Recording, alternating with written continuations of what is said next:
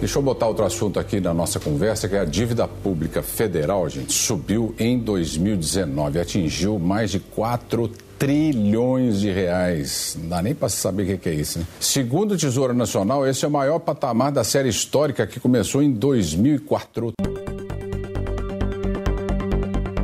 Não é de hoje que a situação fiscal do Brasil vem preocupando governo e investidores. Para tentar resolver essa questão, tramita desde o ano passado no Senado Federal a proposta de emenda constitucional 186, a chamada PEC emergencial. A proposta não recebeu o apelido à toa. O texto cria condições para que a União, estados e municípios possam arrumar a casa, reorganizar contas e recuperar sua saúde financeira, o que seria essencial para evitar que a máquina pública do país deixe de funcionar. Com a aprovação do projeto, o governo estima uma economia de 50 bilhões de reais em 10 anos. A PEC emergencial é parte de um pacote de três propostas apresentadas pelo governo federal em novembro do ano passado, no chamado Plano Mais Brasil. Além dela, fazem parte do pacotaço o chamado Pacto Federativo e a PEC dos fundos públicos.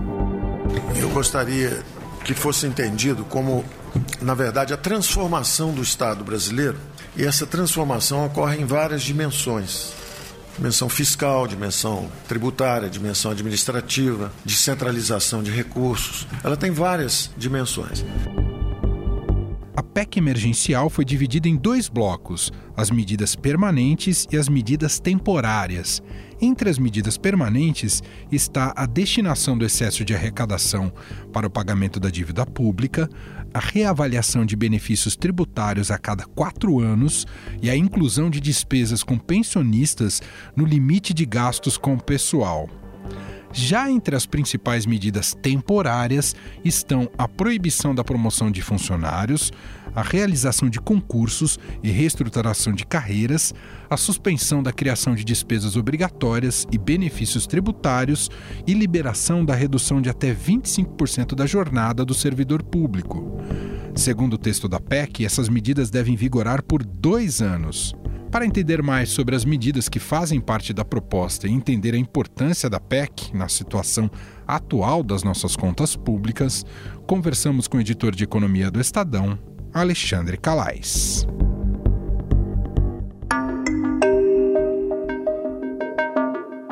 Tudo bem, Calais? Obrigado por participar aqui com a gente. Tudo bem, Manuel? Calais, a gente ouve essa PEC, o nome dessa PEC, né? PEC emergencial. Eu acho que literalmente a gente bateu no teto com relação aos nossos gastos. Um pouco é isso. Ela tenta corrigir uma bomba relógio que está prestes a explodir em relação ao orçamento do Estado brasileiro. É isso? É mais ou menos isso, Calais? É mais ou menos isso. É uma bomba relógio que, na, na verdade, ela já explodiu, né? Nós... Quer dizer, a gente não está nem se antecipando. Não, não está nem se antecipando. A é. gente registrou no ano passado o sexto ano seguido de déficit nas contas públicas. Né? Pelo sexto ano seguido, o governo gastou mais do que arrecadou. E muito mais. Nós estamos falando de rombos na casa dos dezenas ou até centenas de bilhões de reais. Então, a bomba já explodiu. O governo já não tem dinheiro para praticamente mais nada. É, não tem dinheiro para investir, não tem dinheiro para gastar com as coisas mais básicas. Quase com o custeio já está faltando dinheiro. Então, é, essa PEC emergencial é, é uma tentativa de dar um fôlego. O Calais, se essa PEC não é aprovada, isso dá margem para que estoure o teto dos gastos, a tal regra de ouro, e o presidente possa ser empichado por isso. Uma das consequências disso. A outra seria que a gente pode cair em algo parecido como o Estado do Rio de Janeiro, não conseguir nem pagar custos obrigatórios do Estado, é isso, Calais? É, bom, é, explicar um pouco o que é a PEC emergencial. Né? Uhum. Ela, ela, é um projeto que o governo enviou ao Congresso, enviou no, em novembro do ano passado, que cria uma série de gatilhos que seriam acionados quando o governo é, estiver perto de descumprir a regra de ouro, que é aquela regra que não permite que você pegue dinheiro emprestado para pagar a despesa corrente. Ah, é, então, quando você estiver perto de descumprir essa, esta regra, é, o governo acionaria alguns gatilhos e entre os gatilhos mais importantes, acho que é o mais importante e o mais polêmico, é você é, ter a permissão, o governo ter a permissão de reduzir carga horária e salário do servidor público em até 25%. Essa é a medida que seria a medida mais importante, mas também, com certeza, mais polêmica e que é a que provavelmente vai criar mais dificuldade na tramitação dessa proposta dentro do Congresso. O servidor público é uma categoria muito organizada com um lobby muito forte. E, obviamente, reduzir salário reduzir trabalho, nem tanto, mas reduzir salário, ninguém vai encarar isso com muita tranquilidade. Fora que eles podem usar o argumento de que tirar carga horária, por exemplo, pode não diria parar, mas complicar os próprios serviços do Estado, que o Estado precisa manter, vamos dizer que isso vai precarizar mais, né? É um argumento que acho que vai vir muito à tona também, né, Calais? Sim, precarizar ainda mais. Além disso, a PEC também proíbe, nessa situação, proíbe concurso público, veda promoção, progressão de carreira, que é uma coisa que dentro da, da carreira de servidor público é uma coisa meio automática, né? É, na vigência dessa PEC emergencial, ela vedaria isso tudo. Então, é um potencial grande de, de polêmica ali no Congresso. Realmente não é uma coisa que eu acho que vai ter uma tramitação simples e que vai ser aprovada com facilidade. Até porque se trata de uma proposta de emenda constitucional. Precisa de votação é, na Câmara e no Senado, dois turnos em cada casa, com três quintos do, do, de votos a favor. Não é, uma, não é uma medida muito simples de ser, de ser aprovada para além das questões políticas, ideológicas, das diversas corporações que têm diferentes interesses, se a gente olhar nu e cruamente para a situação fiscal do Brasil, é preciso ser feito algo. Não sei se essa PEC é emergencial, mas que precisa ser feito, precisa. É um pouco diagnóstico é esse, Calais? Precisa. Alguma coisa precisa ser feita. É, a situação fiscal é muito ruim. É, o governo vem consistentemente gastando mais que arrecada já há bastante tempo. E fruto de medidas que vêm, é, medidas equivocadas que foram tomadas já há bastante tempo, né? Alguma coisa precisa ser feita. A PEC emergencial é apenas um remendo, digamos assim. Talvez é, uma reforma administrativa profunda fosse uma, uma medida mais eficaz mas a medida eh, de reforma administrativa que o governo deve enviar ao Congresso, se é que vai enviar, é uma medida menos eficaz, porque ela só vai valer para os novos servidores públicos. Então, ela vai ter efeito apenas para quem ingressar no serviço público depois de a medida estar em vigor. Então, é um, um efeito lento, né? Muito Nossa, lento. e é muito a longo prazo. É muito né? a longo prazo. Ah.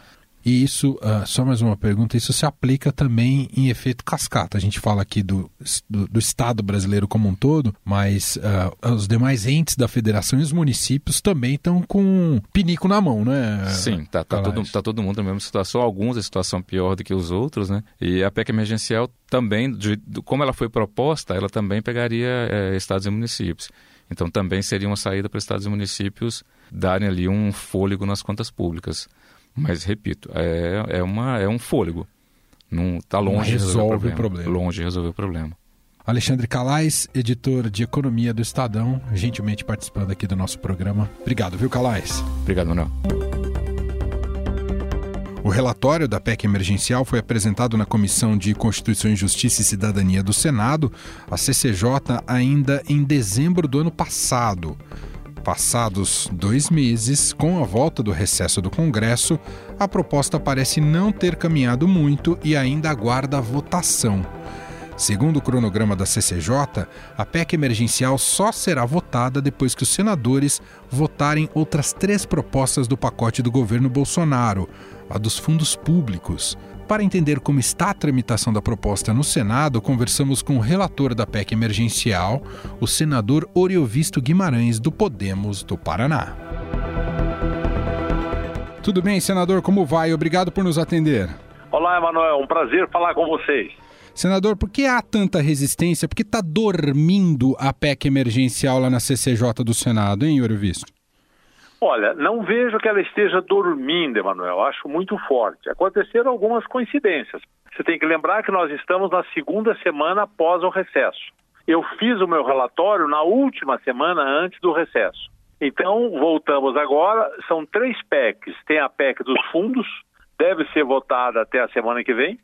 Em seguida, teremos as audiências públicas na CCJ da PEC emergencial. E em seguida ela deverá ser votada. Eu acho que é o trâmite normal.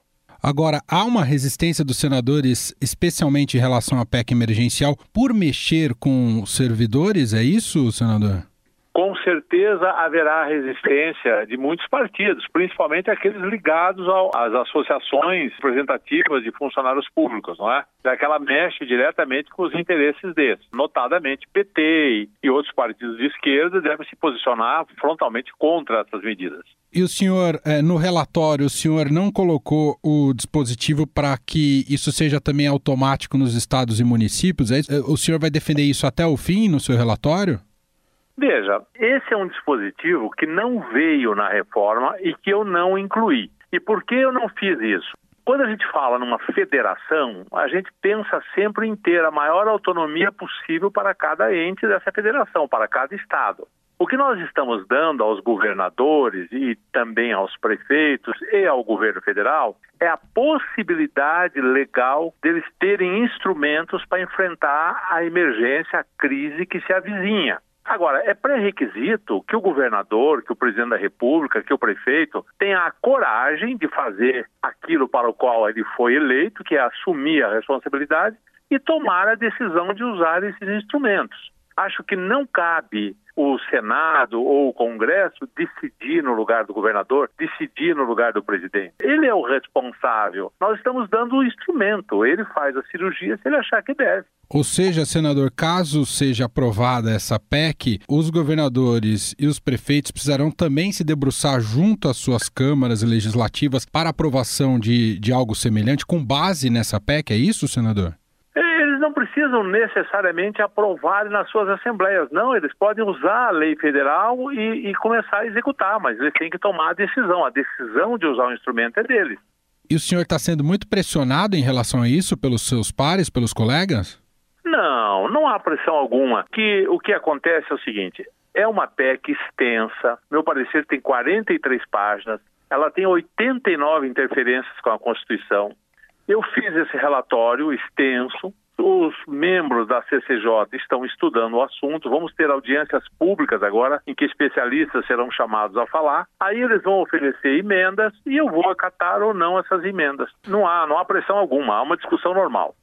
Agora, senador, em relação à articulação política, a gente vem observando desde que o presidente Jair Bolsonaro assumiu que, digamos que essa não é muito uma das prioridades deste governo, né? Poder criar um diálogo eficiente com os congressistas, seja no Senado, seja na Câmara. Em relação a essa PEC, há algum esforço vindo por parte do executivo ou os senhores estão tocando sozinhos? Olha, por enquanto, os contatos que eu, particularmente como relator, tenho foi com o ministro Paulo Guedes com o presidente do Senado que me pediu que fosse o relator. Gosto dessa área de economia e acho que por isso fui escolhido para ser o relator. Eu não tenho, nunca tive nenhuma conversa com o presidente Jair Bolsonaro, nem vi nenhuma ação deles sobre essa PEC. E imagino que o líder Bezerra no Senado e que o líder lá na Câmara estejam fazendo essas conversas, mas eu não tenho sido convidado a participar delas. Enfim, se eles entrassem mais em campo, ajudaria, não ajudaria, senador? Acredito que eles vão ter que entrar em campo, né? Porque a oposição certamente vai estar em campo. O governo vai ter que se mexer, vai ter que vir participar dessas audiências públicas, dar explicações à população, mostrar a necessidade disso, como eu estou te mostrando, essa emergência não foi o governo Bolsonaro que criou. Essa emergência vem desde mais de 15 anos atrás, que estamos acumulando coisas que agora estão ficando visíveis. Nós estamos vivendo irrealidades, concedendo aumentos, concedendo planos, satisfazendo corporações que estão inviabilizando o Estado brasileiro. E agora isso veio à tona e alguma coisa tem que ser feita. Muito bem, nós ouvimos o relator da PEC emergencial no Senado, senador Uro Visto Guimarães, do Podemos do Paraná. Senador, muito obrigado aqui pela gentileza em atender a nossa reportagem. Um abraço e até a próxima. Até a próxima, obrigado a você. A dificuldade de articulação entre o Poder Executivo e o Senado Federal pode atrapalhar o andamento das PECs propostas pela equipe econômica do ministro Paulo Guedes? Quais são os pontos do texto que geram as maiores dificuldades para sua aprovação? Para entender essas questões, conversamos com o editor do BR Político, que acompanha o dia a dia do Congresso em Brasília, Marcelo de Moraes. Olá, Marcelo, tudo bem com você? Salve, Emanuel, como é que vai? Tudo bem? Você sabe, Marcelo, acabei de gravar há pouco com o senador Oriovisto Guimarães, do Podemos, que é o relator da PEC emergencial. Uhum. Ele disse que não, tá tudo dentro do cronograma, que não tem pressão, dá a entender que tá tudo no prumo. Tá mesmo ou não tá, Marcelo? Não, tem muita complicação. Todo dia você esbarra numa complicação nova, não só para essa proposta, mas para todas as propostas. A gente tem falado, o calendário eleitoral ele chama os parlamentares a ter outro tipo de prioridade. Ninguém quer brigar e votar a favor de propostas que possa causar desgaste para um político. Isso é, é o jogo é assim há muitos anos. É errado, mas é assim que funciona. A PEC emergencial ela mexe com servidores atuais. Ela abre brecha nas regras que foram propostas, a redução da jornada de trabalho e redução do salário desses servidores em caso de emergência. E ninguém quer arriscar comprar uma briga com os atuais servidores, porque sabe que ah, são categorias muito importantes, são categorias que se mobilizam muito. Então é, é, um assunto delicado que devia ter uma condução política muito mais cuidadosa. O governo, como a gente sabe bem, fez uma opção desde a posse de Bolsonaro fazer um outro tipo de coordenação política, que eu diria que é não ter coordenação política. Né? Na verdade, ele, ele abriu mão de fazer essa ponte, ele entrega muito mais é, ao trabalho das redes sociais, ele coloca uma discussão, às vezes, com os presidentes da Câmara e do Senado para tentar conseguir aprovar as propostas deles e muitas vezes não consegue. A PEC emergencial ela está esbarrando basicamente nessa discussão, até onde vai poder mexer com os servidores atuais e até onde não vai poder mexer. Tem pelo menos um senador importante que fala para mim isso abertamente, que é o presidente do PP, o senador Ciro Nogueira, ele diz que não vota, ele não, não vai comprar essa briga, ele acha errado, ele cita o caso do INSS, onde falta gente para prestar o atendimento, tanto que o governo foi obrigado a colocar militares da reserva, colocar outros servidores. Eh, a proposta de reforma administrativa provocou uma correria, as pessoas que trabalhavam lá se aposentaram e não tinha uma previsão de substituição dessas pessoas, ou seja, o serviço entrou em colapso. E ele e outros senadores falam abertamente que esse é um risco que pode ter com a PEC emergencial. Se você reduzir jornal de trabalho, se você reduzir o número de funcionários que estão trabalhando, então você pode ter um apagão da prestação de vários serviços e eles não querem correr o risco de dizer, ah, fui eu que votei a favor disso, eu colaborei para esse estado de coisa. É uma matéria complexa, é uma matéria difícil. Então você hoje tem uma encrenca que o governo quer dar uma racionalidade quando precisar apertar o cinto, né, quando faltar dinheiro, os estados estiverem quebrados, os governadores estiverem com o pires na mão, ele quer tentar aprovar essa flexibilidade de você poder reduzir carga de trabalho e reduzir pagamentos de funcionários. Eu acho muito difícil passar esse ponto. Alguma coisa pode passar, mas acho que esse ponto é, é, é o governo vai remar muito contra a corrente. Agora, apesar do Orio visto negar, os senadores não querem assumir essa conta sozinhos, né, Marcelo? No caso da PEC emergencial, querem que estados e municípios participem também dessa, dessa decisão, né? Não fique só atrelado à decisão ali na, no Congresso, né, Marcelo? Claro, porque eles não querem pagar a conta política. Essa conta é uma conta alta politicamente. O desgaste é grande você alterar essa relação dos servidores hoje que fazem esse trabalho, que é em toda a área. Seria, isso valeria para qualquer tipo de servidor público. Então, se os governadores toparem bancar isso, maravilha, é que nem a reforma da Previdência. Ela foi aprovada no Congresso e na proposta original ela garantia também que essa reforma valeria para os estados. Então, o que, que os governadores acharam? Bom, vocês fazem o serviço, se desgasta aí, passa a ser obrigatório para mim, e aí aqui no meu estado eu não vou ter desgaste, eu estou só cumprindo a lei federal. Então é, é a mesma questão. Se você quiser aprovar isso, é, os estados vão ter que também dar sua chancela, virar sócio do projeto, sócio no desgaste. E aí sim você pode ter, bom, se é uma grande mobilização política, todo mundo abraça, todo mundo topa e ninguém morre, né? Morre todo mundo junto, não morre ninguém. Então a questão é, num ano eleitoral, de matéria que provoca risco de desgaste da imagem de um político, vai andar devagar ou não vai andar. E outra coisa, nós já estamos em fevereiro, pisca o olho, tem carnaval no final do mês, é, é um mês meio perdido, fevereiro, então você começa é, a, a, ter o trabalho em massa. Junho, julho acaba, esquece, o pessoal vai cuidar de campanha. Então, se já está assim, imagina lá para frente. E tem um outro negócio, Manuel, tem um outro ponto. O Senado hoje está muito beligerante, os senadores estão irritados com a falta de espaço para as propostas deles serem aprovadas. Hoje eles ficam muito mais como carimbadores do que vem da Câmara, que geralmente é negociado com o governo, e eles são obrigados a só aprovar.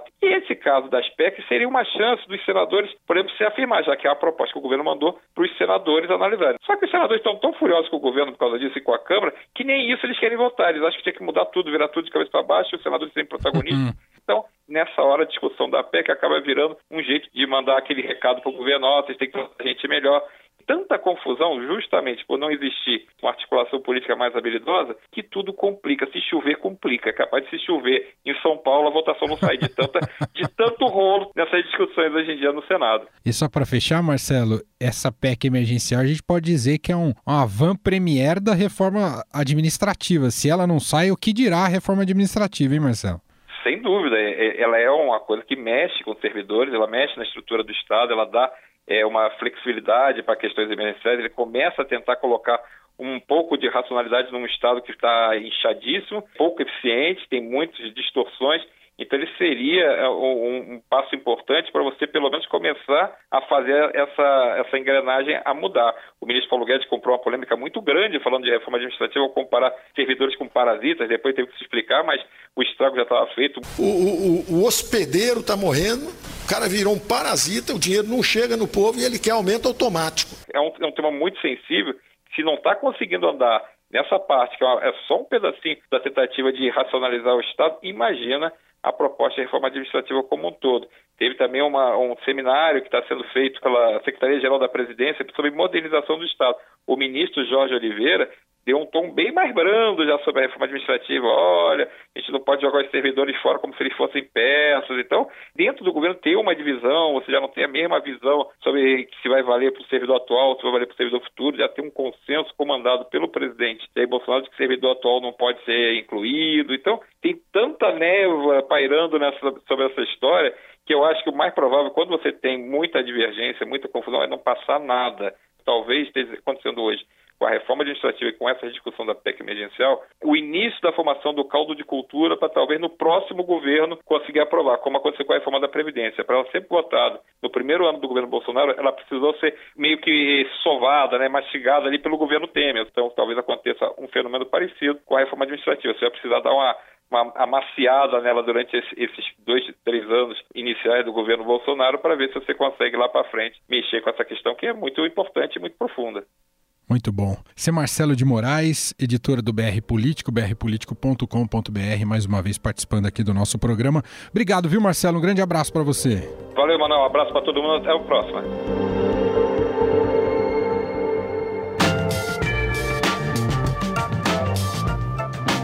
Estadão Notícias desta quarta-feira vai ficando por aqui. Contou com a apresentação minha, Emanuel Bonfim, produção de Bárbara Rubira e montagem de Nelson Volter.